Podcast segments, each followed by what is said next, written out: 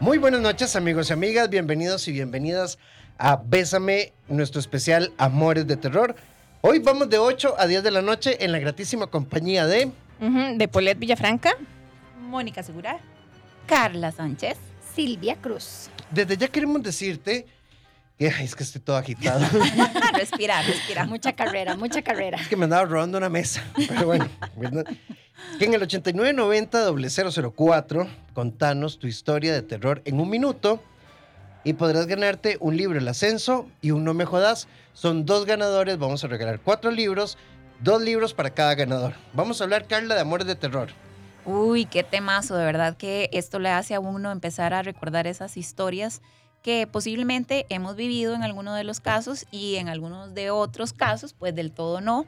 Y eso hace que uno empiece a recordar, ¿verdad? Cómo fue que ese fantasma de la soledad apareció en medio de nuestra relación, cómo esa bruja de los celos empezó a estar pendiente de nuestra eh, convivencia e hizo que en algún momento apareciera la tumba y muriera el amor. ¿En qué momento nos, nos tomamos esa pócima de desamor, de dejar de creer, verdad? ¿Quién nos la dio? ¿Cuándo le hicimos de nosotros y, y nos gustó y le tomamos gusto, ¿no? Y, y- y le hicimos parte de nuestra dieta de todos los días. Cuando Mm. empezamos a creer que a través de una relación que tal vez no fue la más productiva o la más saludable, entonces marcamos, perdón, estoy un toquecito afectada de la garganta, marcamos entonces el amor, el concepto de amor a, a través de esas experiencias, ¿verdad? Y decimos, no, el amor no es para mí, o es que todos los amores son así, ¿verdad? O todas son malas, todos son malos. ¿Por qué? Porque bueno, sí, se vale, se vale tener experiencias eh, hasta traumáticas, y así lo podemos decir, ¿verdad? Pero aprender de esas experiencias para crecer. Eh, no significa que porque un amor fue malo o como dijo Polet, nos tomamos la pócima con un amor, así van a ser los otros, ¿verdad? Totalmente cierto. Moni, ¿por qué es que por un solo amor damos por hecho de que todo el resto de nuestros amores van a ser así? Porque lamentablemente, Paulette, en nuestra mente, en nuestro, en nuestro pensar, generalizamos. El ser humano tiende a generalizar constantemente y creo que tenemos que abrirnos a pensar distinto, ¿verdad? Es muy fácil pensar en lo negativo, en lo peor, es muy fácil pensar en cómo arruinar algo, pero a veces nos cuesta hacer un esfuerzo de trabajar la mente, que no todo es así, que hay oportunidades también para disfrutar de esas personas que llegan a ser medicina, que llegan a ser vitamina y no necesariamente un veneno en algún momento en nuestra vida. 8990-004 en nuestro WhatsApp. Este es nuestro especial Amores de Terror. Les acompañamos de 8 a 10 de la noche. Haremos un recorrido por diferentes conceptos, pero además en algún momento pondremos algunas canciones de esas que uno se desgalilla en los planchatón, que, que Uy, me gusta eso. terribles, terribles Las canciones. cortavenas, las cortavenas. Contanos desde ya, hoy tenemos los ganadores 8990-004 nuestro WhatsApp y ganate el kit de dos libros, un No Me Jodas y un ascenso para vos y los retiras aquí en las oficinas de multimedios. Amores de Terror, un especial anual, es el primero que hacemos desde que empezó la pandemia, porque habíamos suspendido todos los foros Bésame, todos los especiales, así que bueno, este es el primer especial que hacemos. A ver, la bruja de los celos, el fantasma de la inseguridad. No sé, ¿verdad? Hay gente que le encanta ir al cementerio del desamor y estar buscando al ex, Solo muertos. solo muertos. Sí. Y ya, ya, mañana empieza a sonar el buki Ajá. y entonces Ajá. empezamos de nuevo. Mm, Sí, empezamos con Navidad. Sin Llega ti. Navidad. Ajá, exactamente, ¿verdad? Y Mm. Navidad sin ti, y eso va a hacer que muchas personas, lamentablemente, por el temor a la soledad, a estar solo en estas fechas, busquen a personas que no necesariamente les están haciendo bien, ¿verdad? Ay, no, no quiero estar solo en Navidad. Entonces empezamos en el teléfono. Vamos a ver aquí qué encuentro, en ¿verdad? Tinder. Oh, oh. Ok, sí. Sí. Yo no, no, yo nunca he usado eso, pero sí sé. Me han contado, me han contado. A Polet le han contado. Ajá. Sí, yo creo que también a veces sucede que recreamos esas historias de terror, no nuestras, sino de las que vivimos y conocimos con nuestros papás. A lo mejor vivimos esas historias Sí. que fueron eh, de susto constantemente, de incertidumbre constantemente, de agresión, De de, miedo. ¿verdad? De, De miedo. celos. Exacto. Y es lo conocido para nosotros y va un poco en lo que decía Moni, ¿verdad? Las creencias. Vivimos con eso. ¿Ya, ¿Ya me estás diciendo que ya? No, no, no, no. Ah, ok. Es que siento Estaba la... Ah, ok, ok. Sintió presión, Sí, sí, sí, Carlita. sí. La mirada matadora. Entonces Sí. pensamos que esas historias son las que sería lo normal. Y que el amor tiene que doler y que tiene que dar Ajá. miedo y que me tiene que asustar y que me tengo que sacrificar. Y si no me sacrifico por el otro y si no siento dolor, entonces no es amor. no es un buen amor, ¿verdad? Entonces, o reproducimos los patrones de nuestros padres, como bien lo decía Carla, o en el afán de no hacerlo, también caemos en conductas que pueden ser muy nocivas y destructivas, ¿verdad? Bueno, entonces, como yo no tuve un papá que fuera con mi mamá atento y siempre ella se quejó, uy, yo voy a ser el hombre más atento del planeta. Pero resulta que tampoco establezco límites y resulta que también doy todo, ¿verdad? Y después me, de- me quedo sin nada, sin ninguna herramienta para poder recuperarme de un duelo desastroso en una ruptura. 8990-004 nuestro WhatsApp. Hacenos llegar tu, tu historia de terror y ganate los libros, sea texto o preferiblemente audio. Hola, reporto sintonía, gracias por este programazo. Katy de San Pablo de Heredia, mi ex esposo fue mi gran maestro, ahora está en la tumba, me costó tres años dejarlo ir. Bueno, primero Dios y no resucite, amiga. Digo, como, ¿verdad? Es que es una historia. Y vean que el 2 de noviembre es Día de Muertos, Ajá. ¿verdad? Ah, sí, pero, pero si uno no pone la foto en el altar, Ni le se- pone el pancito. se, van a- se- se van al olvido. Ok, entonces partimos de la idea, ¿verdad? De que hay muchas memorias lindas, ¿verdad? Hablando del 2 de noviembre y Día de Muertos y todo este tema que eh, el- es muy saludable para el duelo, ¿verdad? Ujú. Recordar a nuestros seres amados. Pero también hoy queremos decirle, decirles, hay otros que es mejor no recordar y no revivir y a los cuales no ponerles fotito ni un altar, ¿verdad? Ni andar la foto todavía en la cartera o en la billetera. Eh, O estar por- revisando las redes sociales. pues, ajá. Estar revisándolas, ¿verdad? Para estar Sí. estoqueando. Ay, sí, o cuando fue la última conexión, todo ese tipo de cosas. Creo que es echarle sal a la herida, ¿verdad? Si es que todavía no se ha sanado. Y por salud, creo que de nosotras y de, de- y de hombres y de mujeres, cualquiera de los dos, eh, estar en esa necedad de buscando qué hace, qué no Sí. hace, con quién está y con quién no, más bien nos aparta de nuestro presente, De ¿verdad? mismos. Y de nosotros mismos. Entonces, ¿para qué? Totalmente y genera procesos ansiosos terribles, ¿verdad? Estas personas que de repente están tan desconectadas de sí mismas, solamente con su cabeza y su pensamiento en qué está haciendo la otra persona, y, y de repente cuando se dan cuenta están con trastornos ansiosos realmente fuertes, chicas. Y yo creo que más que miedo, la historia que viviste en el pasado, lo que debería sí de darte terror es no haber aprendido y repetirla. Ay, Uf, sí, Y eso pasa, y eso pasa, pasa mucho. Entonces es como, por- Mónica, entonces yo llego a consulta, es que a mí solo chulos me salen, es que a mí solo perros, es que a mí, es que a mí, es que a mí, ¿verdad? Ok, ¿qué puedo hacer yo ahí? Porque entonces, mm, ¿soy yo o qué? Hay que revisar definitivamente no- la forma en que estamos nosotros, ¿verdad? Eligiendo. Y sobre todo tengamos cuidado de no reencarnar esos, esos muertos, ¿verdad? No reencarnarlos en nuevos personajes, ¿verdad? Porque así los reencarnamos. Sí, claro, hacemos que, que, se, que se prolongue y se prolongue el patrón, ¿verdad? ¿No sabes cómo salir de ahí? ¿El miedo a la soledad te atrapa? No es amor. Estamos en Bésame con el especial Amores de Terror. Son las 10 con 13 minutos, y, eh, las 8 con 13 minutos y estaremos hasta las 10 de la noche. Silvia Cruz, Carla Sánchez, Mónica Segura, Polet Villafranca y Rafael Ramos. Y esta amiga nos manda, o amigo, es que lo que sale es un perrito, nos manda este audio. Hola, buenas noches. ¿Cómo les ha ido? Espero que estén bien. Bueno, yo tuve una historia de terror, pero de terror al máximo, con una expareja que me acosaba a dónde iba, para dónde iba, con quién hablaba, con quién no hablaba. Se escondía hasta detrás de los postes siguiéndome para ver qué iba a hacer y todo. Fue algo tremendo. Obviamente terminé la relación y ojalá nunca más lo vuelva a ver. Te lo pedimos, señor. Sí, amiga, qué fuerte, de verdad que esa es una estructura de violencia, ¿verdad, chicas?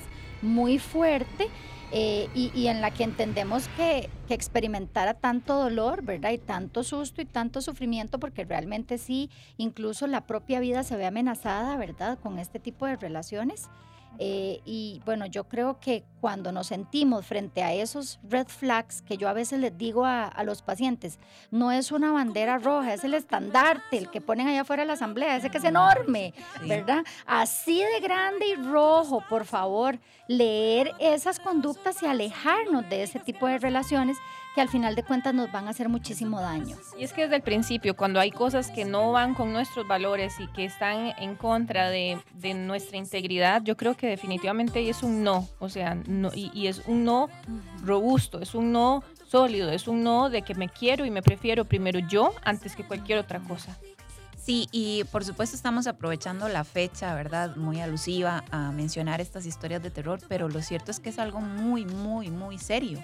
Hay historias que atentan contra la vida de muchas personas en una relación. Hay lamentablemente casos donde no pudieron salir de ahí, ¿verdad? Y terminaron muy mal. Sí. Entonces, cada vez que uno se enfrenta a alguien que te genera no respeto, no admiración, sino más bien terror, miedo, angustia, Posesión. entonces no tenés por qué quedarte en una relación que está haciéndote pasar por momentos tan oscuros y tan terribles.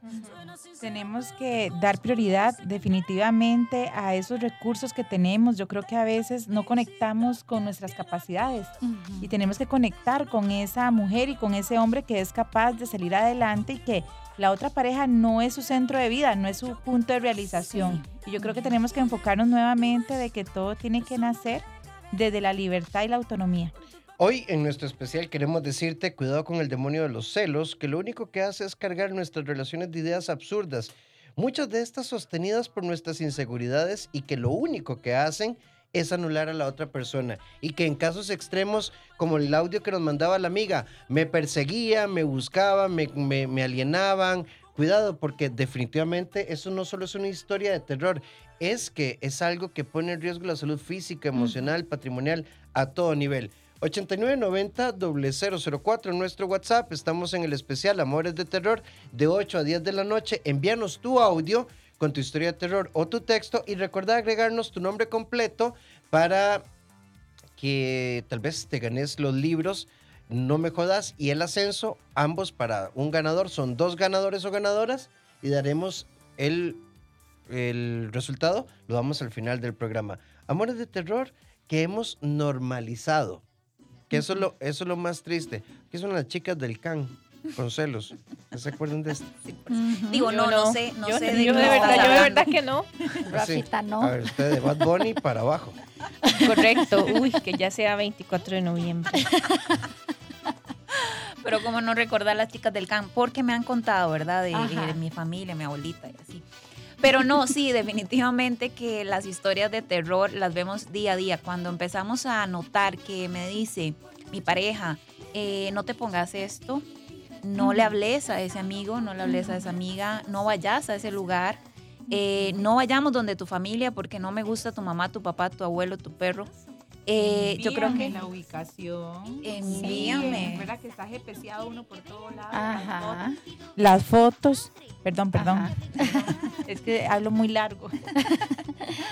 Sí, Sí. sí, como decía Moni, ¿verdad? Envíeme la ubicación este, y ese amor que romantizamos, chicas, ese control Ay, que romantizamos. porque me ama. Ay, es que viera cómo me ama y se preocupa por mí, siempre quiere saber No, en dónde eh, eh, estoy. Eso que está diciendo Mónica, envíeme la foto. Sí. Uh, sí. Tu Sí. ubicación en tiempo real. Ajá, ajá. Y, y estás en línea, ¿y con quién estás hablando si no es conmigo? Si ya me dijiste que te ibas a dormir, sí, ya, porque ya seguís dijiste buenas noches, ¿verdad? Sí, sí, sí. Entonces, todas esas estructuras tenemos que tenerles pavor, mucho cuidado, gente, de verdad, abrir los ojos y darnos cuenta que muchas veces la- el manipulador, el agresor, maquilla el amor, ¿verdad? El control de amor. Es que te amo. Lo hago porque te quiero. Ajá, lo, lo hago hago porque, porque me me importas. preocupas, Lo hago para cuidarte. Yo confío en vos, pero no confío en ellos. Ajá, exacto. Esa también es muy Es típica, muy ¿verdad? manipuladora, por Ajá. supuesto. Sí, yo Esa conocí un frase. caso de una pareja y entonces él se enojaba, ¿verdad? Porque entonces eh, voy a ir el viernes a comer con mi hermana, "Ay, pero ya no la vio el martes. Pero ¿para qué va a ver otra, se- otra vez? E- Ese tipo, y eso fue escalando, ¿verdad? Ya, claro. ya hoy por hoy pues no están juntos, pero esas son las señales que hay que detectar desde el principio. Sí, es eh, otro caso que también conozco eh, un- un- una pareja, ¿verdad? Que se monta al carro y le dice, ¿y por qué este asiento está tan atrás? Aquí se sentó alguien muy grande. Ajá, ¿verdad? Del acompañante. Qué fuerte, ¿verdad? Aquí Estas huele a cosas. hombre. ¿No sabes cómo salir de ahí? ¿El miedo a la soledad te atrapa? No es amor. Estamos en Bésame con el especial Amores de Terror.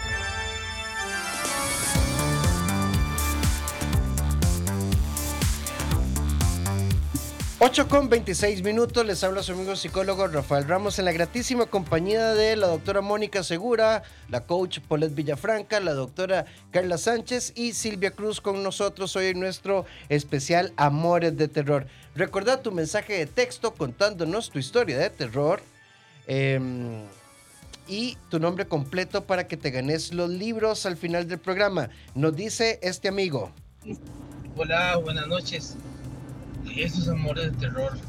Yo creo que por eso yo no funciono con nadie.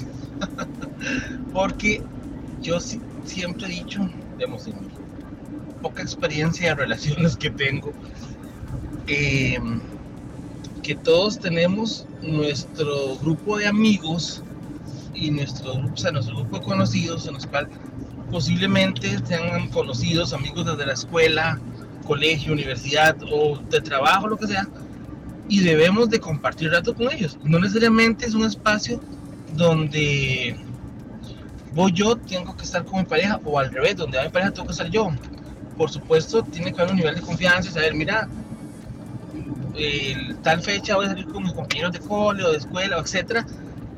Eso sí, hay que sab- saberlo. Pero creo que uno tiene que tener sus espacios de todos y no hay que estar supervisando lo que cada uno hace. No, no, no, no. Sí, sí, eh, el punto acá es verdad que él nos está diciendo, necesito mi tiempo a solas y está bien. Necesitas tu tiempo a solas y está bien. No estar disfrutando nosotras acá y que nuestro teléfono deje de sonar porque a Paulette el, el novio no la deja ni siquiera estar en radio, ¿verdad? Entonces eso a ella le genera estrés y no la deja concentrarse y pues entonces ahora ella está pensando, si no le contesto rápido se va a enojar, en la casa me va a hacer caras, etcétera. Eso no es vida, eso no es paz, eso es estar ahí con el alma en un hilo. Sí, definitivamente. Y yo creo que de lo que este amigo nos habla, ¿verdad? Es de encontrar una pareja que se mueva desde la libertad, ¿verdad, chicas? Eh, no desde la dependencia emocional, no desde el miedo. Ay, porque si lo dejo ir solo a la fiesta, capaz que va a encontrar a alguien mejor que yo, ¿verdad? Entonces, detrás de esas ideas y esas creencias, eh, baja autoestima, dependencia emocional, eh, casi nulo amor propio, ¿verdad? Entonces, no, amigo, no, no es que el amor no existe o que no existan relaciones desde la libertad, es que hay que encontrar una persona que esté, esté sana emocionalmente, ¿verdad? Y que me pueda proveer de esa relación o que podamos disfrutar ambos de una relación basada desde la libertad y la confianza. Y qué regalo más bonito. Yo siempre digo que uno de los regalos más bonitos que nos podemos dar entre parejas es dentro de lo que cabe en las posibilidades de cada uno ir a terapia. Creo que es lo más bonito y sano que nos podemos regalar. Antes de que regalitos, que viajes, que cariñitos, que te amo, que te quiero, que qué lindo que sos, terapia. Totalmente de acuerdo. Por acá nos dice, mi historia de terror inició a los 15 años con mi novio y ahora padre de mis hijos. Él me controlaba, me minimizaba y lo peor me manipulaba. Todo lo que yo hacía era porque era él quien le gustaba. Yo salí de esa relación hace seis años y me di cuenta el daño tan grande que él hizo en mi vida y todas las inseguridades tan grandes que creó en mí. Pero eso me enseñó tanto que ahora yo sí me veo como una mujer diferente. Qué bueno, yo creo que transformar siempre esos momentos oscuros en aprendizajes y en nuevos caminos la felicito. Creo que al final todo aprendizaje nos va a llevar a ser mejores. Obviamente ahora con esa experiencia tratar de no replicar episodios, ¿verdad? Ya conocemos que hay patrones que no son eh, sanos y que vos mereces trabajar desde esa confianza, desde esa libertad, pero sobre todo esa realización. Es que el amor realiza, ¿verdad? Yo creo que el amor no, no te estanca, no te anula, el amor te genera sumar siempre, si lo hacemos desde parámetros correctos. Entonces trabajemos mucho en poder encontrar y construir ese amor. Y encontrar me refiero, no es que andamos buscando pareja, sino que andamos encontrando esa reciprocidad que yo misma estoy generando desde mi propia persona. Claro. Y ahí es donde vamos a tener ese complemento. Buenas noches, estuve en una relación con un muchacho por un año, pero lo que me parece de terror es que después de que lleváramos un año saliendo no éramos nada, al menos para él. Es decir, fue un caso. Y cuando le dije que si formalizamos, él me dijo, si hoy me preguntas que si quiero ser tu novio, digo que sí. Y así formalizamos y la relación, la relación no duró seis meses. Es decir, fuimos casi algo por un año. Y recuerdo que una vez fui a la casa a conocer a la mamá y la señora primero que me dijo delante de él fue, ni piensa en matrimonio. Y después de esa experiencia no he tenido nada con nadie. Mi corazón se volvió de piedra. Ok, ese fue como un amor fantasma, ¿verdad? Más o menos. Con esa advertencia. Sí. bueno, ahí ya con solo esa opinión que externó la mamá, en ese momento la suegra, puedo deducir que hay una mamá muy controladora, ¿verdad? En algún sentido ella estaba marcando el terreno de una vez, porque eso sucede muchas veces cuando las madres tienen vacíos que llenan con sus hijos, que adoptan esos, esas carencias con el control, con decirle con quién salir, con quién no, qué hacer y qué no hacer. Y el hijo en agradecimiento muchas veces termina obedeciendo a la mamá hasta en quién va a ser su pareja y en quién no. Entonces, en buena hora que esa relación no continuó porque iba a ser una buena eh, historia de terror. Y muchas veces damos tiempo, ¿verdad? A ver cuándo será el momento en que me van a decir que formalicemos y callamos y esperamos, pero si eso no te hace sentido a vos, si eso no te hace sentir a vos tranquila, feliz, realizada, entonces ¿por qué no hablarlo en el momento oportuno y no esperar un año para decir? Sí. A, mí lo que, lo que me parece como... No mal, amiga, no mal, porque esto no vamos a decir que es bueno o malo. Es que a partir de una única experiencia vos digas, mi corazón se volvió de piedra. Sí, claro, y cerrarse a nuevas oportunidades, ¿verdad? Como lo estábamos hablando desde el inicio del programa, que una experiencia no, no marca que necesariamente todas las demás sean así. ¿Qué marca?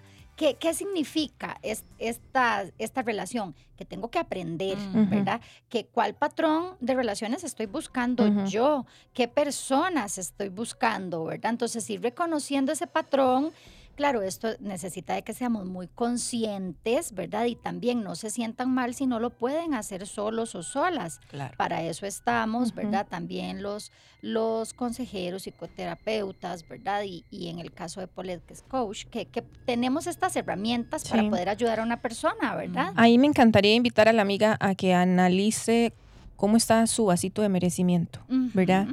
Y si no está muy lleno y si está vacío, entonces empezar a trabajar con eso, con personas que estamos igual dispuestas a apoyarla y acompañarla en un proceso y recordarle lo valiosa y lo linda que es y que no por un amor de terror todos los demás van a ser así. ¿Qué pasaría si hoy te das el chance y la oportunidad y el permiso de pensar de que detrás de un amor de terror hay muchos amores lindos detrás. Sí, y una gran enseñanza, como dice el dicho, ¿verdad? Hay cosas que, que, por algo, hay cosas que pasan por algo y otras que por algo no pasan también, ¿verdad? Y esas que no pasan, bueno, no es como, ay, bueno, y ya yo no tengo amor en mi vida, ya me serví al amor, ¿verdad? Sino darle la oportunidad a otras experiencias. Hay otra amiga que nos dice acá, ¿qué pasa cuando el amor de terror es tu mejor sexo? De sufrir, mamita, ¿verdad? Porque después del orgasmo, ¿qué queda? Sí, es que son relaciones que traen mucho dolor. A ver, si después del orgasmo yo usted le dicen, bueno, mamita, vámonos, ¿verdad? No hay tiempo ni de enjuagarse. Es que el, sexo no suma. El sexo es un Diablo, señorito. Bueno, es el especial. Sí, estamos, en, sí, estamos en especial. Ah, bueno, ah, bueno conste, ya ahora sí. a ver, buen sexo puede ser maravilloso, pero después del orgasmo, ¿qué? Sí, sufrimiento, ¿verdad? Sobre todo cuando, vamos a ver, pasa que somos ex, ¿verdad? Terminamos la relación por muchas razones que pueden ser válidas, pero es el mejor sexo de mi vida, entonces necesito buscar esa persona, ¿verdad? Eh, desde el duelo entendemos que si ese duelo no se ha cerrado y ese duelo no está sanado, nosotros no podemos acercarnos a la persona con la que ya la relación se terminó, porque estamos metiéndonos en, estructuras muy masoquistas, chicas. Realmente eso es exponernos al sufrimiento por pasarla un ratito bien, después comer, ¿ok? Puntos suspensivos, muchos días. Sí, yo creo que tenemos que, y eso es algo que es muy normal, lamentablemente, muy regular verlo, que basamos la relación únicamente en la piel. Se nos olvida que tenemos sentimientos, se nos olvida que tenemos hasta cerebro, con todo el respeto del mundo, ¿verdad? Porque la relación requiere inteligencia. Y yo creo que parte de esa admiración que uno construye con la persona hace hasta que eh, la relación sexual sea más, más, más, más sustanciosa, digo yo, cuando uno admira y profundiza en, la- en el otro ser. Perdón, Moni, es que yo creo que la pasión circunstancial es muy buena. Digamos, Esporádica. Cuando, cuando uno, pues, ha estado a dieta blanda y de un momento a otro se encuentra aquel, ¿verdad? Entonces New uno- York Steak. ¿verdad? Esa, aquella mano de piedra, Ah, ¿qué ¿verdad? estará pensando Polet, verdad? Entonces, pues yo diría, y todo bien. Lo que pasa es que si a partir de la pasión voy a esperar amor, me va a sonar. A esta amiga le vamos a dedicar esta cancioncita de Vinova. Que si uno le presta atención a la letra, es miénteme por última vez. Mm. O sea, fatal. Vamos con otra historia y por acá nos dice una amiga. Va- Eh, bueno, ya va- que no me está descargando el audio. Ya, ya, perm- permítame un segundito. Rafita, mientras se le descarga el audio, lo que yo quería terminar de decir era que hay que ampliar placeres, ¿verdad? Que a veces solamente lo ampliamos únicamente a nivel tal vez hasta coital, Sí. pero no, tenemos que tener también otro tipo de estímulos que genera Claro. de igual manera satisfacción. Relación de terror, tenía 19, él 36. Y me pasó lo que a esa edad nunca pensamos que nos va a pasar. Me dejaron por una más joven, que más bien era la novia y yo no sabía. Tenía 15 años y yo era solo como la mampara para, para evitar que lo descubrieran que tenía una relación con una chica de 15 años y a mí me decía que era la hija. En el marco jurídico, no, esto es una relación impropia. ya. Totalmente. Completamente. Una relación impropia, ¿verdad? Y ella triangulando en esa relación impropia, ¿verdad? Siendo como ella lo dice, la mampara. Bueno, pues sí, amiga, definitivamente de terror, ¿verdad? Qué bueno que logró salir de esa relación.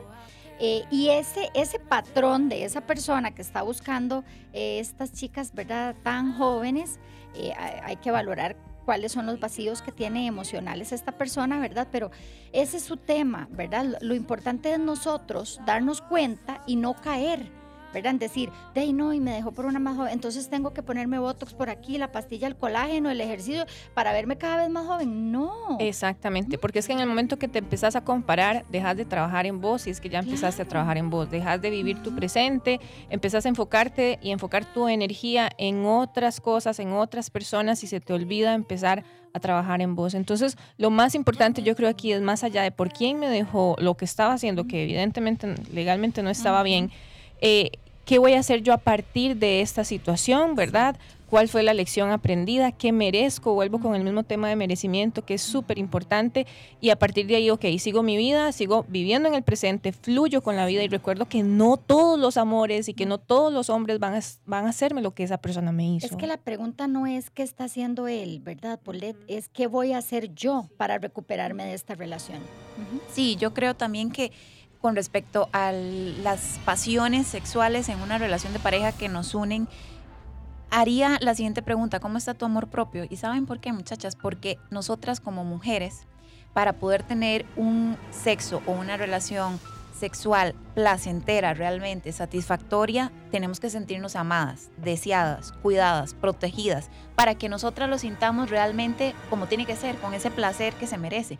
Entonces, si esta persona es pésimo como novio o como pareja, posiblemente no tenés el mejor de los tratos. Entonces, ¿cómo va a ser tu mejor sexo? ¿Verdad? ¿Cómo está tu amor propio en ese sentido? ¿Qué te está diciendo? ¿Qué te, ¿Cómo te está tratando que estás pudiendo llegar al orgasmo? Y a eso me lleva, este, Carla, a cuáles son las métricas realmente, ¿verdad? Mis estándares, mis condiciones. Mis. Necesitamos este, elevar eso que vaya más congruente con ese amor propio que mencionas.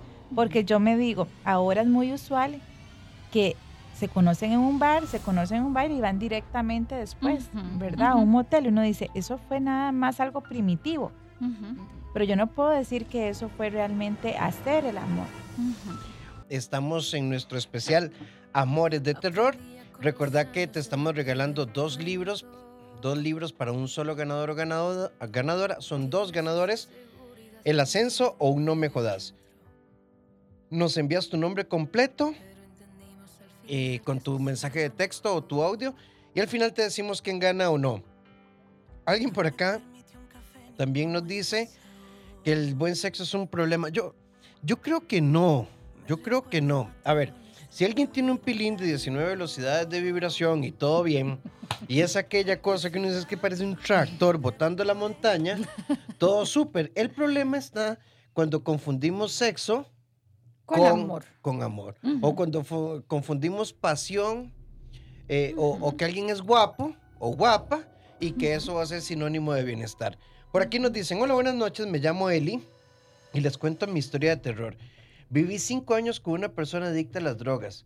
Fueron cinco años de una relación súper insana, de que terminábamos y volvíamos. Hace 15 días volvió a ir, volvió a ir y me di cuenta de que hizo de una nueva relación con una persona con las mismas adicciones.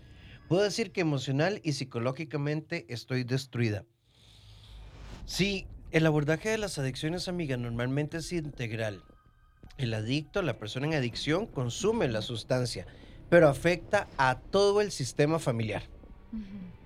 Totalmente, es parte de lo que se desarrolla, ¿verdad? Cuando hay un adicto en una familia, todos de alguna manera terminan siendo codependientes y sufren y padecen eh, todas las crisis por las que los adictos transitan. Entonces, en buena hora que pudiste salir de esta relación, eh, ahora es reconstruirte porque genera esa dependencia, ¿verdad? Y empezar a mirar hacia adelante y fijarte muy bien los patrones y las conductas para que te detengas en el momento en que ves que hay una banderita roja. Sí, y se entiende, ¿verdad? Que, que en este momento esté destrozada y que esté muy dolida, está atravesando un proceso de duelo, además de una relación que fue muy eh, fuerte, con emociones muy fuertes, ¿verdad? Eh, situaciones que marcan mucho nuestra vida, pero yo creo que el darse cuenta, y es esto que nos está externando en este mensaje, ¿verdad? Este mensaje, leerlo ayuda a entender que se está dando cuenta que esta relación no le hacía bien, que era una persona que le estaba generando mucho impacto, ¿verdad? Emocional negativo. Entonces, darnos cuenta y abrir los ojos y decir, bueno, primero estoy yo. Eh, se fue, está con otra persona, se lo mandamos hasta con moñito, ¿verdad? Ahora de regalito de Navidad, se- que, que- que se vaya a hacer su vida y tome sus decisiones y yo me voy a enfocar en mí, porque sí, estoy destruida y se vale, me duele y se vale, pero me necesito reconstruir. Alguien por acá nos dice, ¿y qué pasa si uno quiere seguir con la historia de terror? Entonces no aspire a vivir en poesía. Y creo que cuando alguien aspira a vivir en terror, tenemos que cuestionarnos a profundidad qué pasa conmigo y por qué esto... A ver, toda persona que se permite estar en una situación de vulnerabilidad tiene que reconocerse como alguien que necesita apoyo psicológico y, y posiblemente apoyo legal y posiblemente apoyo familiar y demás. Definitivamente, Rafa, yo creo que tenemos que entender que nosotros somos los constructores de nuestra propia vida, ¿verdad? Y nosotros construimos también la relación. No es que porque yo amo y deseo, la relación va a generarse por ósmosis al ideal mío. Creo que tenemos que entender y ser inteligentes que el amor requiere recursos. Y a veces idealizamos relaciones sabiendo que no tenemos la capacidad o tienen la capacidad de entregar recursos y fundamentos sanos para hacerlo crecer. Solamente sobrevivimos o bien vamos a una crónica de una muerte anunciada, como decimos, y Claro. sostenemos el sufrimiento. Entonces yo creo que tenemos que entender y eso nos lleva, ¿por qué yo estoy con alguien?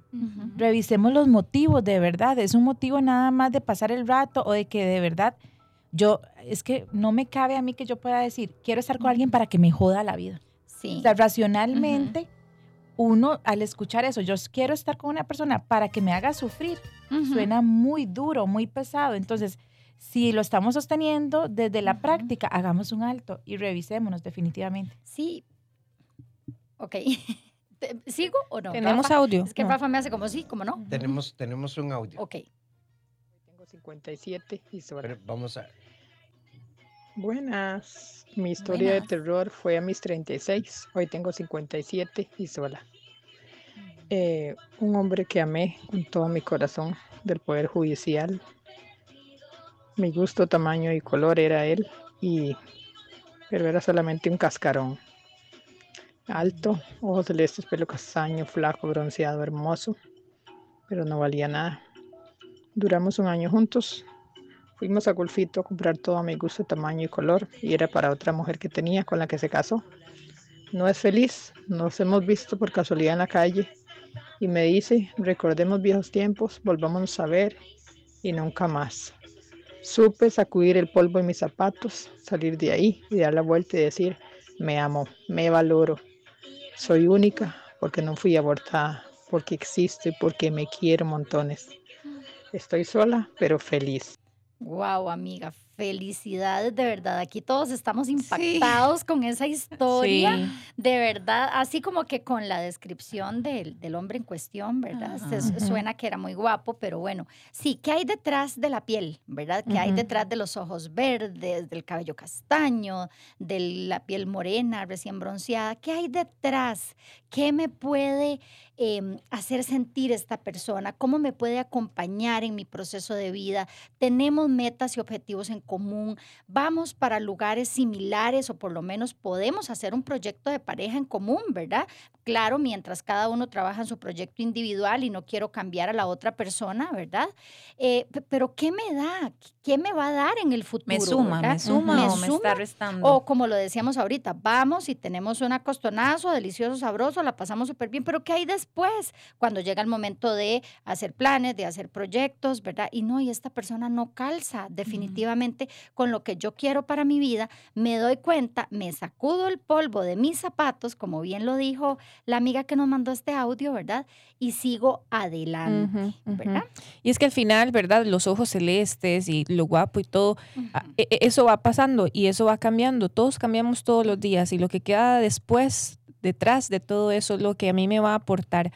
Yo le rescato mucho a, a- a la amiga que nos escribió al final el mensaje, ¿verdad? Donde dice, yo estoy feliz, estoy tranquila, estoy sola.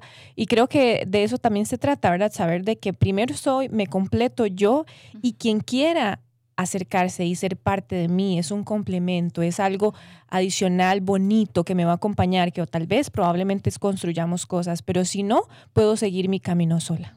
Y es que muchas veces esperamos que esa otra persona nos dé cierta cantidad de experiencias, eh, apoyo, acompañamiento, respaldo y esperamos mucho, ¿verdad? De la otra persona y a lo mejor nosotras no estamos o nosotros no estamos en la misma sintonía en el aspecto de que si yo espero que él sea independiente, que sea profesional o que tenga X o Y cosa que me pueda brindar, yo estoy en la misma condición, yo ya trabajé mi parte, ya yo sané lo mío, yo también tengo esa posibilidad de ser, no sé, independiente económicamente o de vivir sola con mi casa propia. Yo también puedo ofrecer eso a la otra persona o solamente estoy esperando tenerlo de la otra. Yo digo que uno se enamora del cuerpo, pero se compromete con el carácter, con la forma de ser de esa persona. Y, y es importante entender que cuando no hay admiración, va a costar mucho que haya Sí. Este, aún esa pasión, ese deseo. ¿verdad? En querer encontrarme con alguien. Eso se va a acabar en algún momento.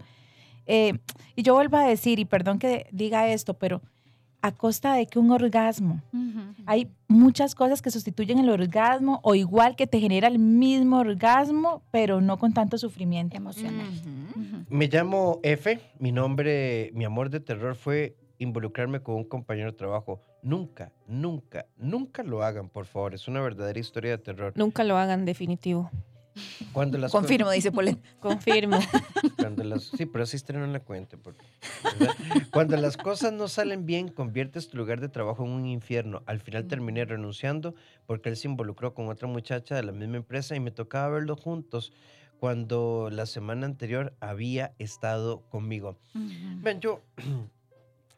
Bueno, lo que pasa es que esto puede sonar un poco idílico, ¿verdad? Pero también yo creo que tenemos que trabajarnos e- emocionalmente, educarnos emocionalmente. A mí me gusta Carla, estoy con Carla. Se terminó la relación, pero no tiene por qué terminar mi vida, no tengo por qué terminar Ujú, con mi trabajo. Y si se terminó, pues acostumbrarme a que ya no más, aunque nos sigamos viendo, pero hay gente que ha renunciado a su carrera profesional, a un buen lugar de trabajo, porque la idea es seguirle viendo el Ay, sí, no, no, Carla. no, no, no. Con la frente Sí. en alto, con la frente en alto. Si las cosas no funcionaron, entonces primero usted, mamita, después usted y tercero usted. Y si él quiere andar de la mano, o ella, ¿verdad? Porque también podemos hablar de- del caso contrario, Sí. eh, de la mano con- de- con otra persona, usted siga comprometida con su trabajo, con lo que hace todos los días y si se sentía a gusto, con mucho más razón. Y con la frente en alto, lo que yo siempre ando diciendo. Sí. O sea, no me, no me le agache las, los, las- La los ojos, la mirada a A nadie. Sí. Empoderada Además, bichota, ¿ok? Sí. Totalmente de acuerdo. Sí, sí, sí. Diva potra. No, y además eh, hay que ser muy profesional. Cuando estamos hablando que estamos en un ámbito laboral, no solamente sos la ex o sos la mujer eh, que es- está sufriendo porque terminó la relación. No, sos una profesional. Y si te toca trabajar con esa persona, asumir la responsabilidad y ubicarte desde tu puesto de trabajo y verlo como un compañero, que es difícil, sí, pero tiene que primar ahí tu madurez profesional. Vamos con este audio. Yo quisiera saber si nos vuelve una mala persona el hecho de que estemos con alguien que nos gusta, que nos atrae, con la que la pasamos bien, pero que tal vez hay ciertas cosas que, que no nos terminan de simpatizar del todo, no se dígase su carrera, su proyección de futuro, ¿verdad? Y que aunque hay otras cosas que nos gustan y nos encantan, eso nos detiene tal vez a estar con ellos. Para nada hace una mala persona. no, para nada. Eso es inteligencia emocional. Y eso es saber ¿verdad? lo que Ujú. querés y lo tenés claro. Eh, la otra persona tiene todo el derecho de ser lo que es, como es, y mu- muy posiblemente es feliz. Pero si a vos eso no te hace sentido y hay cosas que no te terminan de hacer clic. ¿por qué razón te vas a quedar? No, y es que eso no, no es que yo estoy diciéndole, ¿verdad? No es que usted no me sirve para mi vida y lo desecho, ¿verdad? Nada más, sino que yo estoy revisando mi propio proyecto de vida y estoy viendo, Desde la inteligencia, si esta persona calza o no calza con lo que yo quiero para mi vida, porque como lo hemos dicho repetidas veces, nosotros somos los que construimos nuestro futuro y de eso también parte muy importante es la persona que elegimos para acompañarnos en ese camino. Sí, mi recomendación sería nada más que tendrías que ajustar siempre tus expectativas, porque es algo que estás disfrutando en el momento, pero que al no tener compatibilidad en proyectos futuros o en proyectos aún presentes, nada más pareciera como que son momentos, entonces no podrá ser sostenible algo con mayor estabilidad. Sí, ¿verdad? Nada más que esté ajustando expectativas para que luego no diga, es que quiero hacer esto, pero no lo puedo hacer con él. Ujú. Y estás en un, en un diálogo contradictorio. Sí, porque eso nos va a cargar muchísimo de frustración también. Cuando entonces ya esta persona no pueda llenar los zapatos que yo necesito, ¿verdad? Me va a cargar de frustración, voy a tirar la frustración sobre la otra persona que al final de cuentas pues no tiene la culpa de no encajar, ¿verdad? Ujú. Simplemente es esa persona con esas características Que no se y, alinea. y que no se alinea Ujú. con mi propio proyecto. Y creo que también importante, empe- cuando empezás a detectar eso, muchas veces pasa de que, ah, no, barremos debajo de la, de la alfombra y guardamos debajo de la alfombra. Y llega un momento en que la alfombra es ya es imposible ignorarla, ¿verdad? Sí. Y entonces no sé en qué momento pasó, no sé en qué momento pasaron tantos años, no sé en qué momento, ¿verdad? Sí, si te, si te devolves, eh, vas a encontrar todos esos momentos. Vean, una canción que a todos nos encanta es esta. y me expuse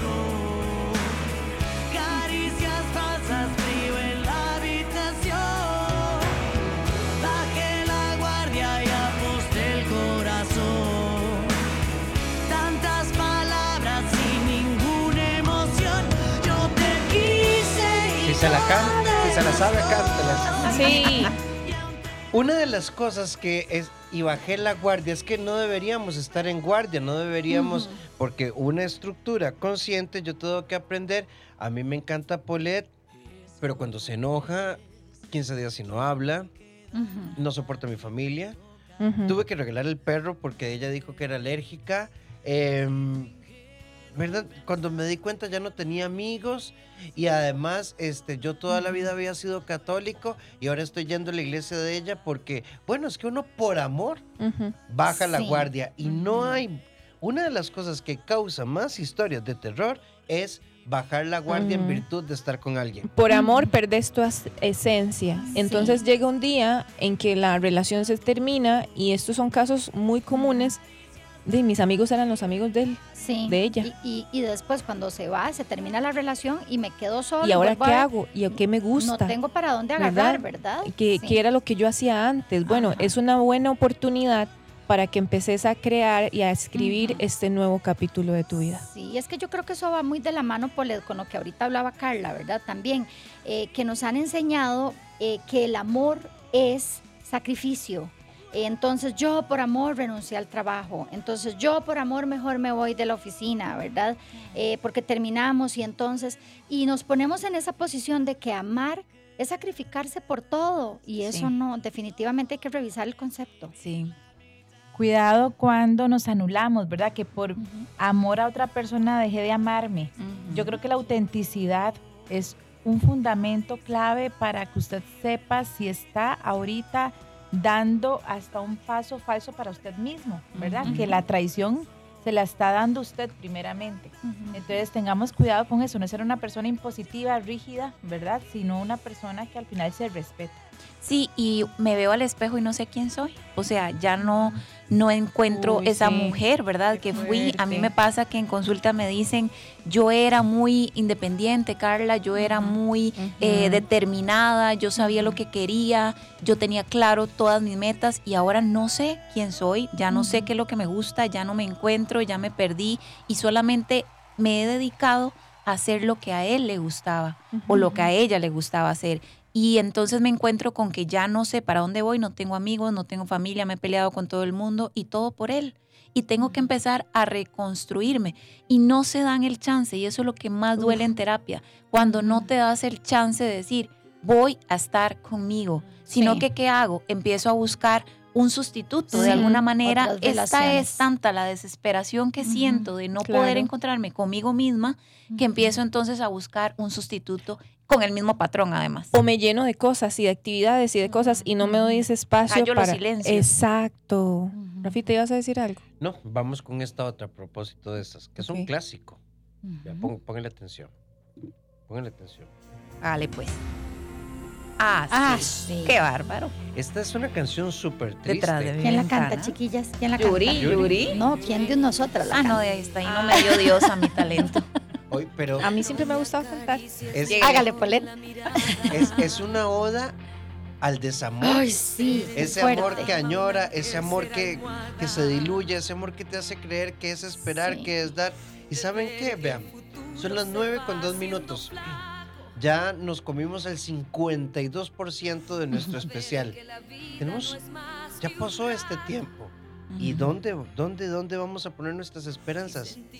En otras. Esto, esta letra es súper triste. ¿Sabes Sí. por qué me, me da tanto sentimiento esa letra? Porque es tan humillante para ella. O sea, es que habla tanto de humillación, tanto de poca eh, dignidad, De- porque ha hecho de todo para que la vuelva a ver. Cero detrás amor de su propio, ventana. cero amor propio, ¿verdad? Sentirse como un mueble más de la casa, Ay, no. ¿verdad? Y muchas veces pasa cuando las personas están suplicando por atención, pidiendo un detalle, pero por favor llévame a cenar, pero por favor llévame con tus amigos, pero por favor.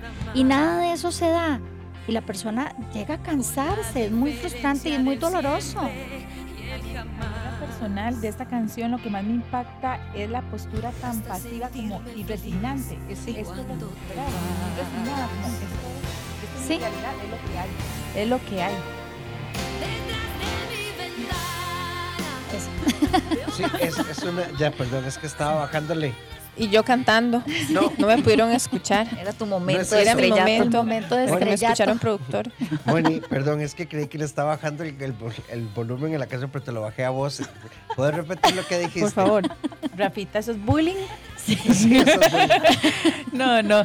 Que eh, lo de esa canción lo que más a mí me entristece es la postura resignada, ¿verdad? Sí. Como esto es lo que me queda, esto es lo que merezco o al final es lo que tengo que recibir, ¿verdad? Como que no hay una postura más activa de decir, bueno, detrás de mi ventana ya no quiero, rompo el vidrio, salgo, o sea, este no es mi lugar. Como si no tuviera opción a elegir, Moni. Eso, esa es la parte que tal vez de esa canción a mí me, me da como esa ganas de Esta, vomitar.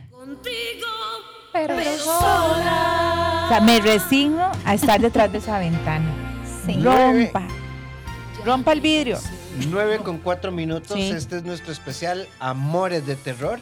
Estamos con ustedes, Polet Villafranca, Mónica Segura, Carla Sánchez, Silvia Cruz y un servidor Rafael Ramos.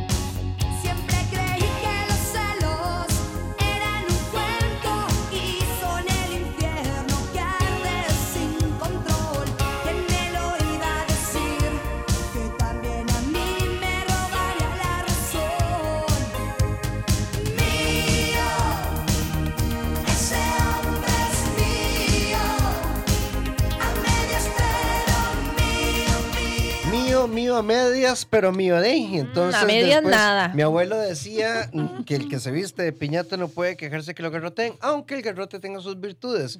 Pero lo que yo creo es que, de una u otra forma, estos son amores de terror. Mío, mío, a medias, pero mío. Eh, wow, una recomendación de una amiga de Adri dice, esas son las canciones que uno escuchó y con las Eso. que creció y lo que le quedó, ¿verdad? Que de alguna manera, eh, si este muchacho está conmigo, es mi posesión, es de mi pertenencia y hago con él lo que yo creo que tengo que hacer, ¿verdad? Si a él le gusta... Ok, y si no le gusta, también. Entonces, eso también termina generando terror en la otra persona, como con ganas de salir corriendo, como con ganas de esconderse y de no ver a la loca que anda detrás de él.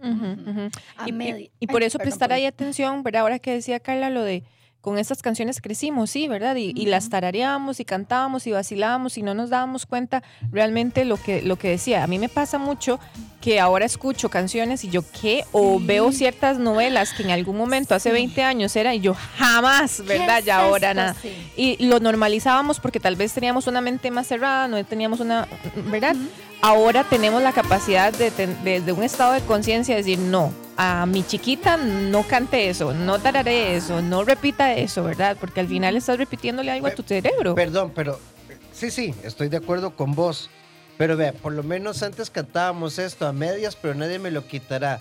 Pero es que ahora también nuestros hijos están creciendo con eh, dame lo que te lo voy a reventar y vas a gritar y pum pum papi, despedázame que me lo vas a dar y esas varas, no, no Y sé. hay que decir, no cante eso.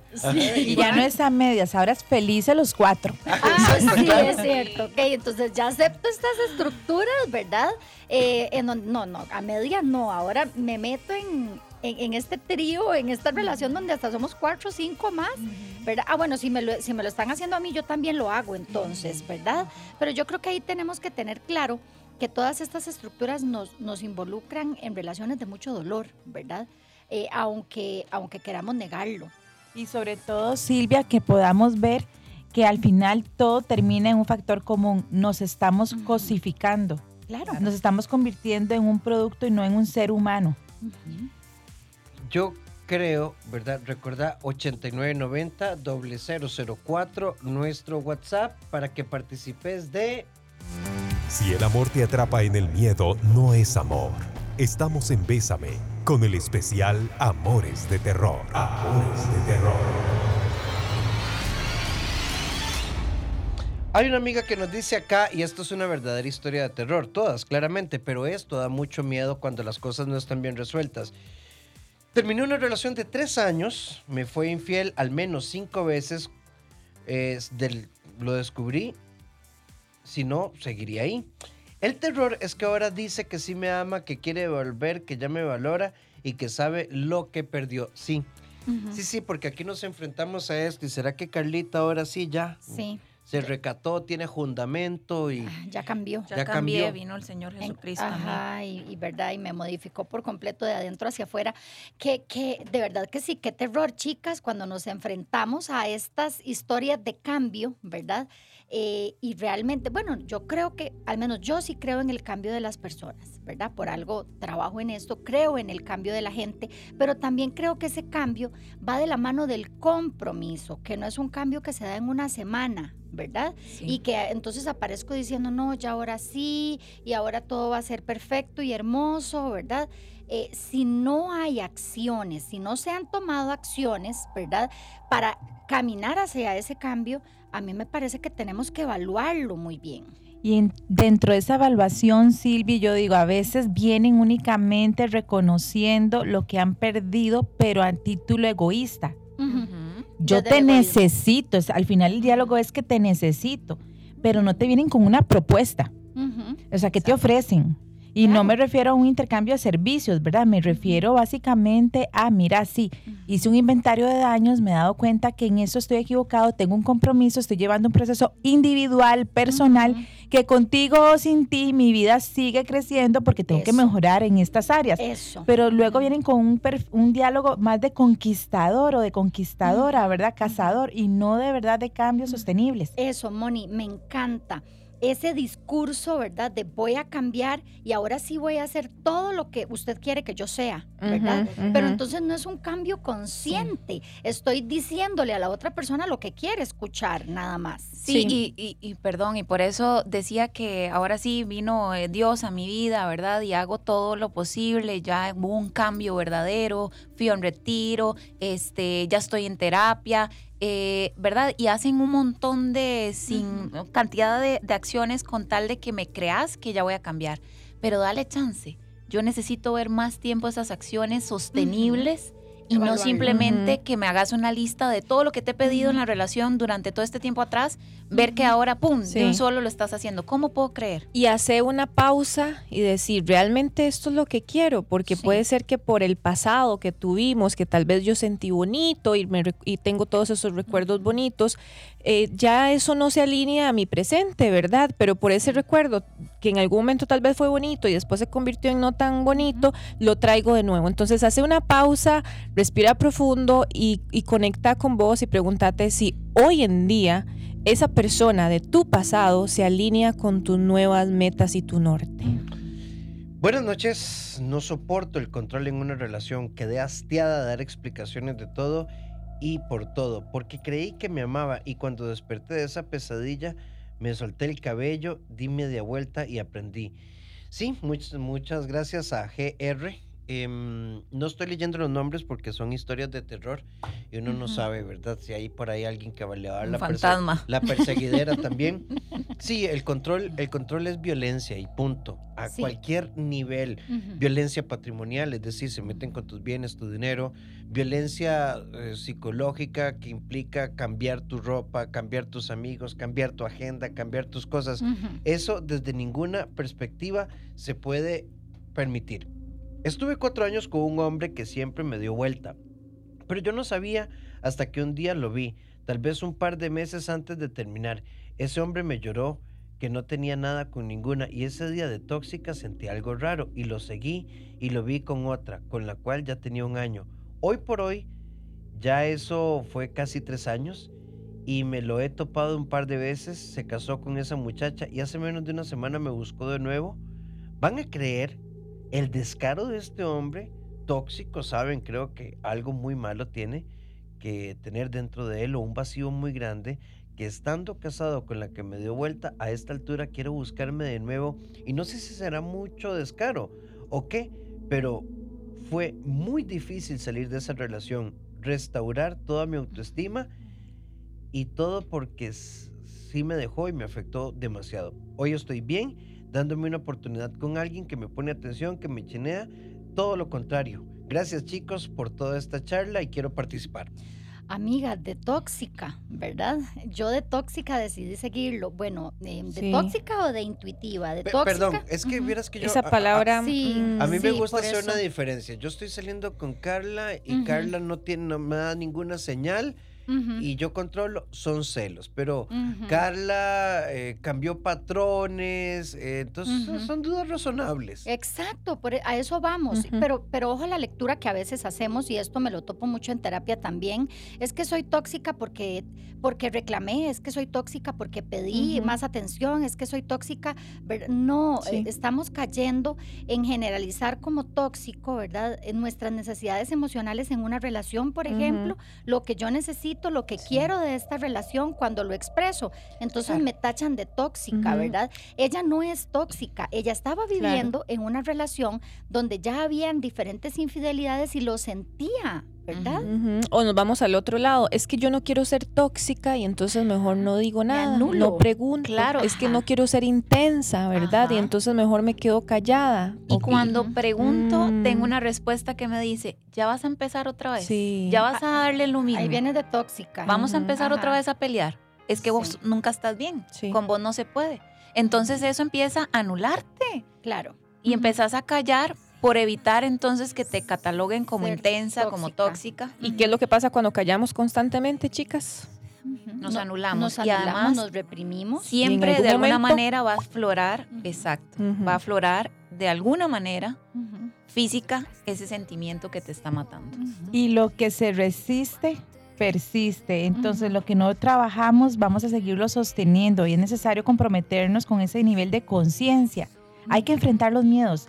Al final de toda historia de dolor hay muchos miedos atrás. Definitivo. Estos terrores, ¿verdad? Sí, claro, Individuales. porque entonces me anulo, me callo, ¿para qué? Para no perderlo o perderla.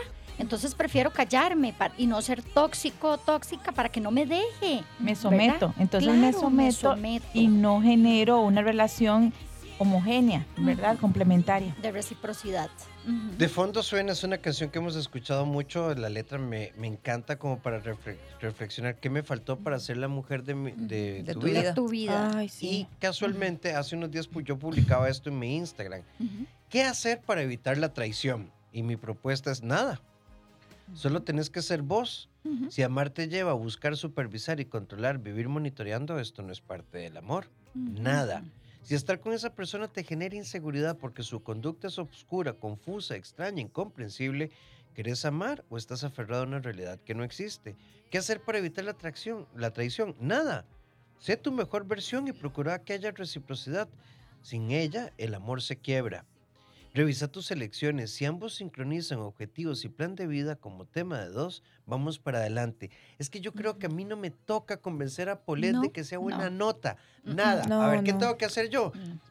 Es buena lead, o sea, buena persona, finanzas claras, bien, o sea, bien. Pero si yo tengo que vivir con asma emocional, Ay, fatal. sí, con ese temor, Sí. ¿verdad? ¿Qué hago para evitar que, que me dé vuelta? ¿Qué hago para encajar? ¿Qué hago para ser la mujer de su vida o el hombre de su vida, ¿verdad?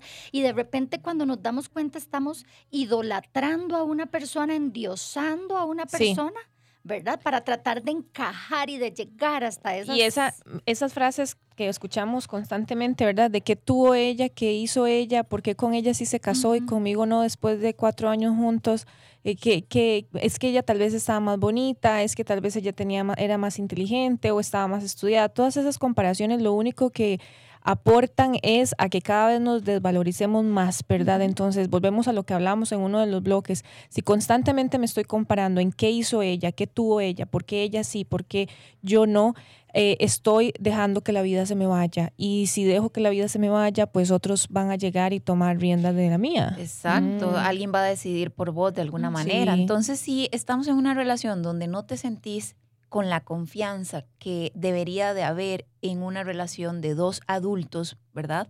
Entonces, ¿como para qué estás ahí? Si Sí. tenés que estar fiscalizando, sospechando, siguiendo, imaginándote y no durmiendo en paz, Ay, sí, qué fuerte. ¿por qué estás en esa Qué relación? doloroso, ¿verdad, chicas? Un día de estos me, me- me hablaba con una persona y me decía, yo odio los viernes. Ay, de veras, ¿por qué? Porque ya sé que viene el horroroso fin de semana en donde siempre se va con los amigos y desaparece y vuelve a aparecer el lunes. ¡Wow! Llegar a odiar el fin de semana, el momento de descanso, ¿verdad? Eh, yo creo que ahí hay que revisar eh, los proyectos de cada uno, realmente cuáles son las prioridades en esa pareja, ¿verdad? Porque em, hace de fantasma los fines de semana y, re- y revive los lunes, ¿verdad? Y, y revisar si eso me sirve o no Lázaro. me sirve. Lázaro, el síndrome de Lázaro, exacto, ¿verdad? Y revisar, ok, ¿me sirve o no me sirve? No, ¿verdad? Y también creo ahí, este Silvi y compañeras, que ahí revisemos nuestra forma de amar, porque me parece hasta agresivo para la otra persona que yo tenga que cambiarla. Ajá. O sea, no le estoy ma- manteniendo ni siquiera una base de respeto. Si yo tengo que empezar a cambiarle sus intereses, sus gustos, sus hobbies, sus pasatiempos, listo, yo estoy atravesando también y, y rayando la línea, cruzándola por completo.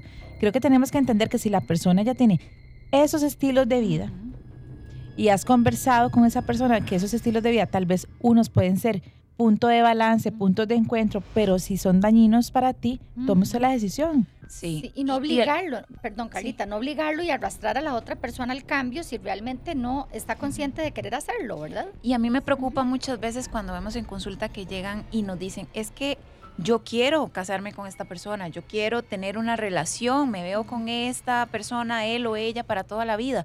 Pero es que vea, lo que pasa es que él, él o ella tiene A, B, C, D, E, F, G, hasta la Z, ¿verdad? De cosas y actitudes que no soporto. Pero yo quiero. No lo Sí. soporto, pero yo quiero Pero es que casarme. me gusta, me encanta. Exacto. Y cuando lo veo se me derriten los helados. Exacto. Quítele, quítele todo eso. Y es perfecto. Y es perfecto. Entonces, la pregunta es, y como para qué te querés casar entonces con esta persona que me estás describiendo. O sea, amiga, date cuenta, ahí no es, ¿verdad? Sí, definitivo, y nos desgastamos. Bueno, ahí está sonando mío para que hagamos un repaso. ¿Esta era dedicada a Adriana qué? Adriana Chavarría. Adriana Chavarría. Bueno, ahí lo tiene. Pero de paso, o sea, me, me encanta esta canción. Esta canción eh, habla, habla de, de un proceso de libertad afectiva que, que deberíamos centrarle todo. Libre ya de amores, de Miguel Bosé. O sea, de entrar en una etapa de vida donde, ay, no jodas, mira, me encantaba, solo es riquísimo. Pero no, o sea, Sí. y no, es desgastante. Tiene que ser simple, tiene que ser sencillo. De lo contrario, nos jodemos.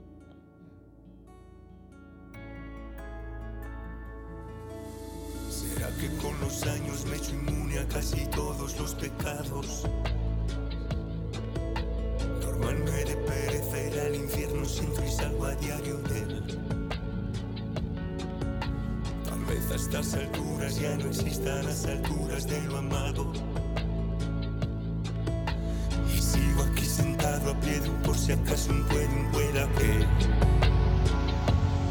Y de repente no sé cómo nada siento y caigo en cuenta que estoy libre de temores,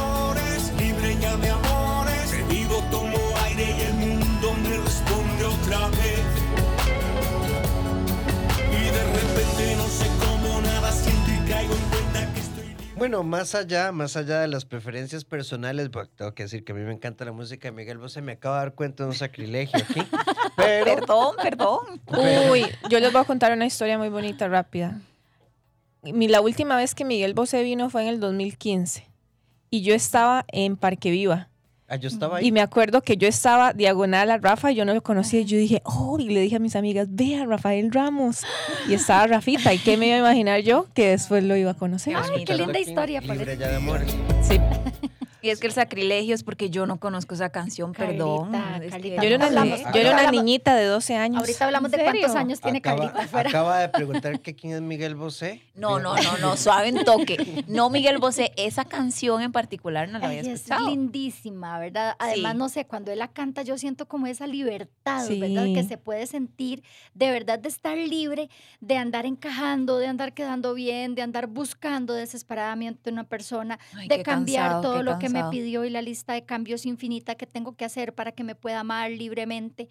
No, vamos a ver, gente, el amor no tiene que doler ni tiene que Y lo costar peor es que al final digo, no, nada fue suficiente porque me dejó. Excelente programa, me encantan todos los puntos de vista que dan a cada tema. Yo afirmo que mi historia de terror no va a acabar hasta que cierre un ciclo y necesito ayuda y estoy consciente de que quiero un cambio. Entonces, ayúdate para poder ayudarte. Yo, yo creo que cuando la gente dice querer es poder, eso no es cierto. Querer y hacer es poder. Entonces tratemos de buscar ayuda. Un mensaje más y nos vamos al siguiente bloque. Yo estuve en una relación tóxica donde ya al final no me dejaba trabajar, salir y me quería alejar de mis hijas y de mi familia y terminé con él y ahora vivo sola. Disfruto mucho pasar tiempo conmigo, aunque todavía me hace falta crecer y creer más en mí. Ay, me encanta el hecho de que te haya llevado a conocerte a vos misma esa experiencia. Yo creo que eh, cuando vos sabes quién sos, no cualquiera va a llegar a tu vida a traerte cuentos de hadas, ¿verdad? Perfecto. Y hay una canción de Franco De Vita que a mí me gusta, dice si la ves, no sé si Ay, se acuerdan, sí, ¿verdad? claro, que dice, la conozco. dile que yo estoy muy bien, que nunca he estado mejor, Oh, ¿verdad? Dile que al final de todo se lo voy a agradecer. Sí. Qué bueno y con base a este último comentario, ojalá podamos poder en, en toda esta experiencia, ese aprendizaje decir, estoy mejor. Claro. O sea, no me interesa. Es más, dile que ya ni me ves. Sí, ¿verdad? dile que ya ni me ves, que sea, ya ya ni no me- que sepa de mí. Que ni sepa, ¿verdad? Este, Sí. Yo creo que ya no espero su llamada y que ya no me despierto en plena madrugada. ¿Cuánto tiempo estamos desperdiciando en algo que ya no genera vida, que es estéril y que está seco? Y es que, es que también tenemos que entender que es un proceso, el proceso de duelo, Claro. cuando nos estamos desintoxicando, ¿verdad? Va a doler, gente sí va a doler, pero vamos a salir adelante y nos vamos a sanar. Agradecidísimos con todos y todas los, los que han participado. Alguien por acá nos dice, hola amigos de Bésame de Noche, les cuento que yo pasé un año rogando tiempo, rogando cariño, rogando abrazos. Cuando preguntaba si me quería, me decía, ah, qué pereza, usted que se ponga en esas varas. Me ponía nerviosa al punto que se me caían las cosas. Me trataba al hablar, sentía un hueco en el estómago y nervios antes de verlo. es que estos síntomas físicos que podríamos hacer una correlación con ansiedad, no solo con temor, es, es, es un estado de indefensión que se produce cuando realmente estás sujeta a una estructura de agresión. Y bajo ninguna circunstancia, bueno, yo he conocido personas que me han contado historias de, había momentos que venía tan bravo y tiraba la puerta que yo me orinaba del miedo y del susto. Nunca, a ver, es muy diferente. Carla, Carla es poco expresiva a nivel verbal. Carla, yo le digo buenos días, gordita, ¿cómo amaneciste? Ella pone bien para el trabajo. Yo le hablo a mediodía. Sus mensajes son cortantes y tajantes y es su estilo, pero hay otras formas de expresar. Pero cuando yo tengo que rogar por tiempo, validación y reconocimiento, estamos en una estructura de violencia. Sí, muchas veces los roles en una pareja terminan siendo de esta manera, una víctima y un perseguidor, ¿verdad? Hay que tener mucho cuidado cuando nos ubicamos en este rol, porque cuando estoy viviendo desde mi dolor, desde mi herida emocional, desde todo lo que fui en el pasado, mi crianza, mis traumas, y me convierto en una persona que necesita la guía de, de otro, que se vuelve como más que guía una imposición y una directriz ahí, ¿verdad? Casi que autoritaria. Y tengo que someterme, como decía Moni ahora, a esa persona y dejo de ser yo, ¿verdad? Me convierto en una víctima en esta relación y el perseguidor por su lado está controlando, está diciendo cómo se hacen las cosas, cuándo se hacen las cosas, con quién se hacen las cosas y terminas viviendo no con una pareja, sino con un padre eh, que además es un padre crítico, que además es un padre violento, agresivo. Entonces ahí es donde tenés que buscar ayuda inmediatamente porque nadie bajo ninguna circunstancia merece vivir en una relación violenta y terrorífica a ese nivel. Qué fuerte, ¿verdad? Al, al punto de sentir ese horror cuando veo venir a la persona o saber, uy, no, ya va a llegar del trabajo o ya viene, ¿verdad? Y nos va, ya- ¿Cómo viene para la vendrá? casa, ¿cómo vendrá? ¿Cómo estará su estado de ánimo, ¿verdad? Al punto de sentir ganas de orinarse, como dijo Rafa. Vamos a ver, gente, el amor saludable no posesiona, no presiona, no está cargado de estrés, ¿verdad? E- Es un amor desde la libertad. Y, y también recordemos, el amor es una amistad al final que se construye. Una amistad, usted con un amigo, con una amiga disfruta, tiene la confianza, comparte Ríe. momentos, construye momentos. Uno llama a ese amigo, a esa amiga, mira, ¿qué podemos hacer? Nos nace, nos motiva a encontrarnos. Y cómo se ha perdido en la relación de pareja ese aspecto fundamental de ser amigos, de ser cómplices. Nos convertimos, como decía Carla, ¿verdad? En ese juez, en ese padre, en esa madre controladora y dejamos y dejamos de ser una amistad donde nos apoyamos, donde nos motivamos, donde ponemos el hombro, donde también a veces nos decimos las verdades, pero siempre con esa empatía o con ese tacto. Sí, y yo creo que a veces atacamos a la persona, ¿verdad? Y no, no vemos que es la acción de esa persona lo que nos hace daño. Entonces hay que tener como también ese sentido común de, ok, esta persona tiene una forma de ser, pero no es que no la soporte o no es que no la quiera, simplemente que ciertas actitudes yo necesito conversarlas porque no me están haciendo feliz. Claro, y trabajarlo desde la seguridad de- hacia nosotros mismos, ¿verdad? Porque ¿por qué depender de una relación así? ¿Por qué necesitar estar en una relación así? ¿Verdad? ¿Qué, qué me aporta? Entonces yo creo que hay que revisar el, el autoconcepto, ¿verdad? El amor propio, la autoestima y todos estos conceptos que nos pueden ayudar a, a decidir más libremente. Ahora, chicas, yo voy en, ahorita para la casa escuchando el programa y yo digo, bueno, es que sí, la verdad es que yo sé que no tengo que estar ahí, yo sé que me hace daño, yo sé que no me valora, yo sé que me ha denigrado, yo sé que eh, ya perdí mi esencia, yo sé todo eso y las escucho y me gusta lo que dicen, pero ¿cómo hago yo para ya salir de eso? ¿Cómo hago para no tener ese miedo? ¿Cómo hago para sentirme suficiente? ¿Qué tengo que hacer, chicas? Ahí, ¿verdad? Qué importante lo que dice Paulette, porque muchas veces tenemos toda la teoría, pero es que ponerla en práctica es donde de verdad nos confronta con la realidad. Y yo creo que cuando una persona decide realmente tomar acción al respecto de su realidad es cuando toca fondo, lamentablemente. Sí. Cuando usted dice, hasta aquí llegué, digamos, ya, ya después de aquí ya no hay más subsuelo que yo pueda llegar, ¿verdad? Y, y lo único que me toca de aquí es para arriba, ¿verdad? Empezar.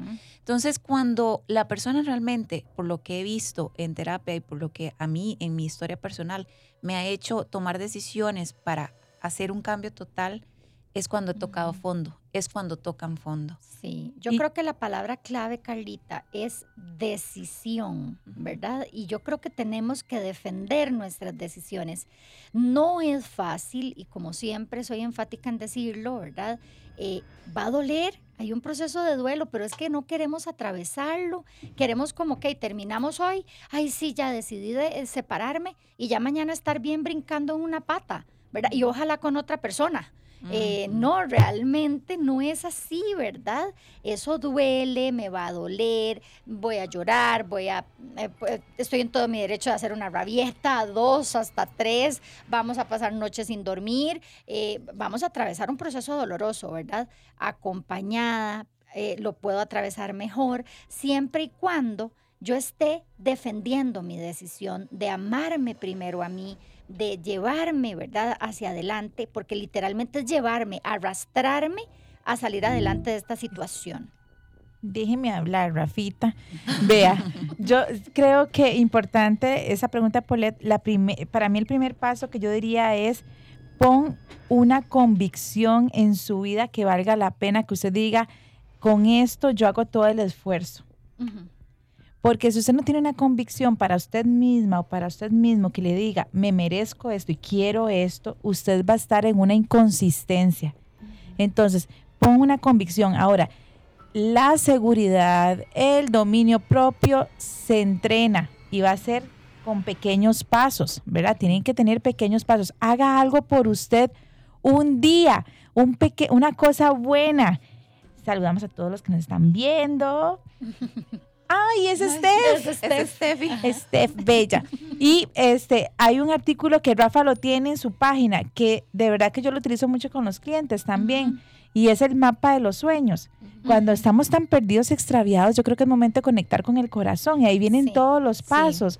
Conectemos con nuestras metas, conectemos con nuestros puntos otra vez de, Sí. de metas, de proyectos, de deseos ¿Hacia para, dónde voy, verdad, para poder agarrar otra vez las manos en el volante. Y me encanta lo de la convicción. Y saben que he notado que uno ayuda y aporta a esa convicción y a esa decisión que hablamos. Lo que escuchas. Lo que usted vive creando en su mente es una consecuencia de lo que usted escucha y, de, y de lo, no solamente de lo que escucha, sino a quienes escucha.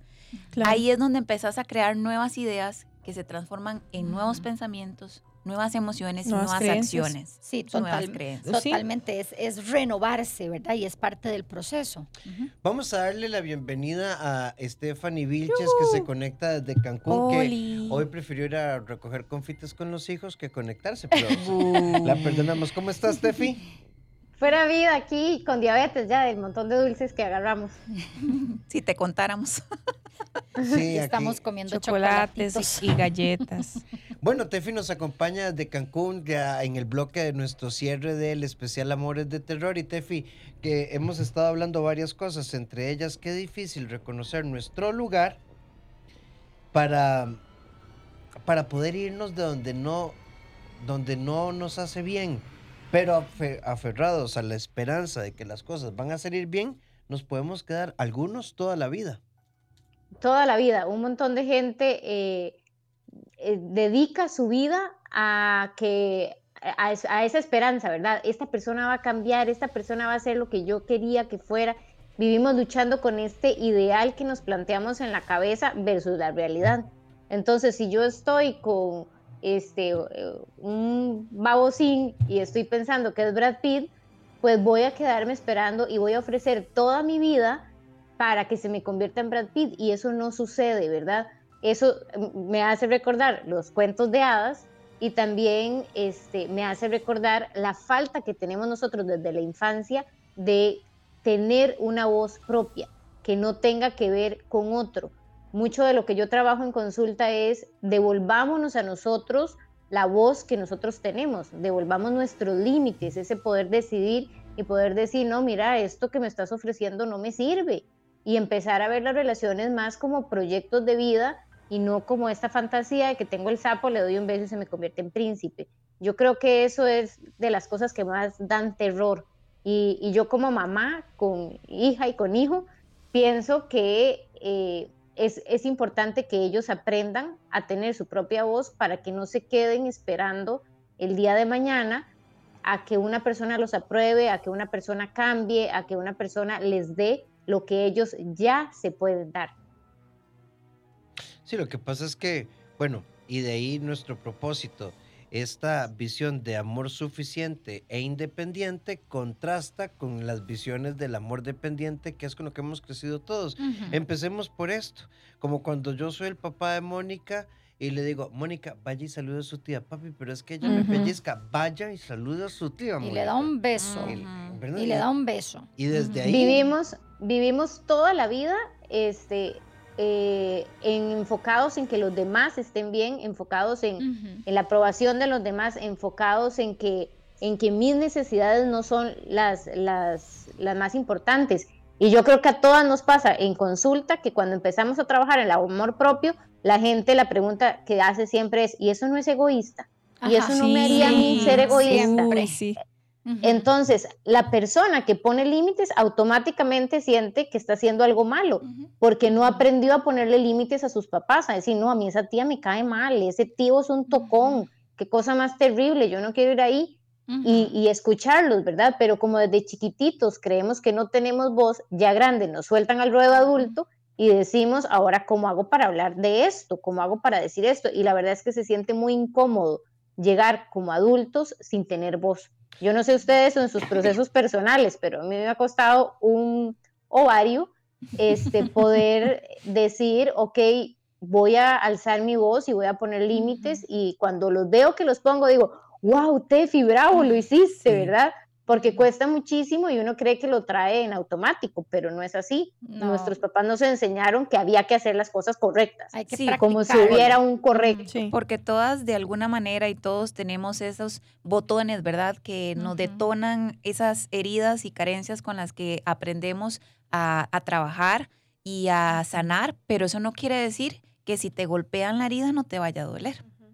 Por supuesto, claro, se dispara, ¿verdad? Pero es, es importante reconocerlo, como lo está diciendo eh, Tefi, ¿verdad? Reconocer por qué eso hay así, porque yo permito que me pasen por encima, porque yo no puedo decir que no, Ujú. porque siempre tengo que decirle a todo que sí, ¿verdad? A pesar de lo que yo quiero, eh, eh, pasando por encima mis propios deseos, yo no quería comer eso, yo no quería ir el fin de semana ahí, pero por complacer, ¿verdad? Yo lo veo, por ejemplo, con mi hija, eh, si vamos a un play eh, y no quieren prestar sus juguetes, ¿verdad? Y entonces eh, obligamos a los niños, ay, présteselo, qué feo, Ujú. que ver- no se porte así. Eh, yo, yo siempre le digo, vamos a llevar tus juguetes y llevamos algunos para compartir, ¿verdad? Sí. Y entonces negociamos, porque es, eh, obligamos a los niños desde, desde niños, y así venimos todos, ¿verdad? Con esas estructuras, a que todo lo tenemos que permitir, compartir y dar para ser buenas personas. En el momento de establecer límites, obviamente que nos va a costar muchísimo, pero tenemos que tener claro que es un proceso de práctica, que en el día a día, con todos nuestros hábitos diarios, tenemos que poner en práctica. Ujú, para Y es que al poderlo final lograr. damos, damos, damos, ¿verdad? Porque es, un- es, es lo que nos enseñaron y llegamos a la adultez y entonces, y para mí, no sé, no sé cómo se hace. Esta ¿verdad? estoy vacía Me- por ajá, No sé, no sé qué quiero, no sé, ahora ya ¿qué no te sé si quiero, ¿Qué te ya no sé si gusta? quiero trabajar en esto. Ujú. Sí. Entonces ¿Quién tenemos soy? muchas dudas existencialistas. Es, ¿Quién es- soy? es terrible porque es, no sé quién soy, no, no me han contado, no, me han- no he tenido el gusto de conocerme, ¿verdad? Y quiero rescatar lo que decía Carla ahora, ¿verdad? El, el hecho de que si nos tocan la herida nos va a doler. Y de ahí lo importante de reconocer cuál es la herida que nosotros tenemos y saber que nos va a seguir doliendo, porque si la escondemos, entonces vamos a estar más expuestos a ese dolor. En Y- cambio, si ya estamos claros y conscientes de que aquí es donde me duele, Claro. ya yo puedo verme desde la conciencia y decir, mira, aquí estoy yo otra vez en herida. Claro, y Eh, es que es aquí estoy sintiéndome mal con todo el mundo, aquí estoy sintiéndome no escuchada, aquí estoy sintiéndome abandonada, sí. aquí estoy sintiéndome rechazada. En tanto yo tenga conciencia de mi herida, yo la voy a poder enfrentar como adulta. ¿Y cuántas Perdón, veces no sí. ha pasado que, que ponemos límites y tal vez del otro lado no, no pasó mucho? O sea, sí está bien, pues no querés, no, no, no vas. Y es como, wow. No fue tan terrible la ¿Por respuesta qué no lo hice lo antes? ¿Por qué tenía miedo? ¿Qué era ese miedo sin sentido, Y verdad? además no pasó nada. No pasó nada. Al final no pasó nada. Simplemente el, al decirle no al otro, me dije automáticamente sí a mí misma o sí a mí mismo, a lo que yo quiero, a lo que a mí me gusta, al mood que tengo en este momento, ¿verdad? Y además andamos por la vida poniéndole como curitas a las heridas para que no se vean, para esconder lo que realmente hay detrás, para no tener que enfrentarlo y trabajarlo. Y después me quejo de que vino Mónica y me tocó el brazo y justamente me tocó en la herida y me dolió. Mónica no tiene la culpa, o sea, la herida la tengo yo. La, Sí. la curita la puse yo, entonces si yo no trabajo mi herida, cualquier persona que me vaya a saludar me va a golpear la herida. Y lo más irónico es que no trabajamos la herida porque no queremos experimentar el dolor. Lo irónico es que lo sostengo. Porque el dolor se atraviesa para que tenga un principio y un fin en ciertas cosas, un objetivos a cumplir. Claro. Pero a veces el evitarlo hace que se me alargue, se me vuelva agonía. Entonces lo contradictorio es que al final el dolor se vuelve un sufrimiento sin sentido.